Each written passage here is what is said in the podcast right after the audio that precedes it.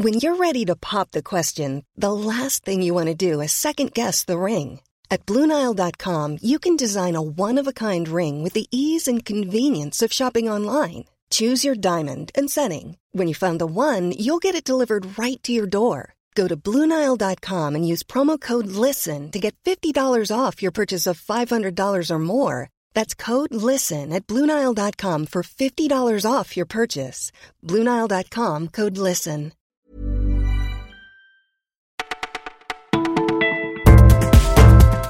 Bonjour à tous, vous écoutez Le Parisien, nous sommes le mardi 18 septembre, c'est Martin au micro.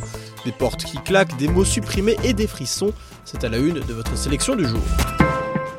Le numerus clausus dès 2020 c'est terminé. Ce mot barbare qui a traumatisé des générations d'étudiants en santé ne fera plus de mal à personne.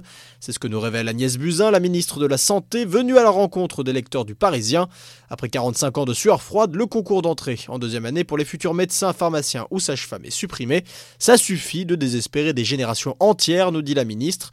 Elle veut en finir avec le mal-être des étudiants de première année qui mènent parfois à la dépression et même au suicide. Il s'agit aussi de favoriser des profils plus numériques et humanistes avec, comme dans chaque filière, des examens qui sanctionneront le passage en deuxième année. La porte qui claque, c'est celle d'Anne Hidalgo, qui perd son premier adjoint Bruno Julliard. Le courant ne passait plus, mais ça tombe mal pour la maire de Paris à 18 mois des élections. Son bras droit lui reprochait notamment son manque de dialogue, son côté fermé, et espère provoquer un électrochoc utile à la gauche et aux écologistes. Voilà qui isole encore un peu plus les deals de la ville, déjà minés par des dossiers qu'elle traîne comme des boulets, la propreté, le dossier Vélib ou encore l'ouverture des magasins le dimanche. Même si Anne Hidalgo conserve quelques soutiens de poids parmi ses adjoints, reste à savoir si ça suffira pour un nouveau mandat. Faux médecin, criminel, détenu modèle, difficile de cerner Jean-Claude Roman, mais faut-il le garder derrière les barreaux? Après 25 ans en prison, il pourrait être remis en liberté conditionnelle. En tout cas, tous les feux sont au vert. Jean-Claude Roman, qui avait berné son monde, faisant croire pendant 20 ans qu'il était médecin avant de s'enfermer dans ses mensonges et d'assassiner ses enfants, sa femme et ses parents. Une éventuelle libération inconcevable pour la famille des victimes. C'est comme si on les assassinait une deuxième fois, mais une libération encouragée par l'administration pénitentiaire, louant les efforts de Jean-Claude Roman et sa directrice d'établissement rappelant que la prison doit mener à regagner la communauté des hommes malgré leur acte, aussi terrible soit-il.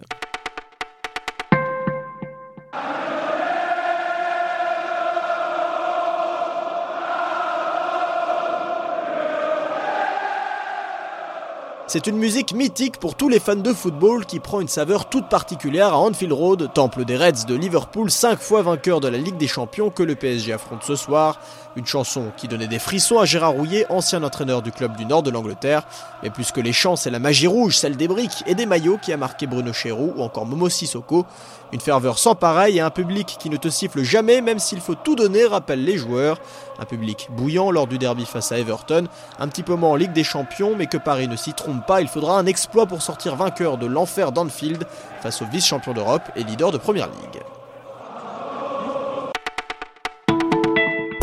Voilà, vous écoutiez le Parisien, c'est tout pour aujourd'hui, mais promis, on se retrouve dès demain.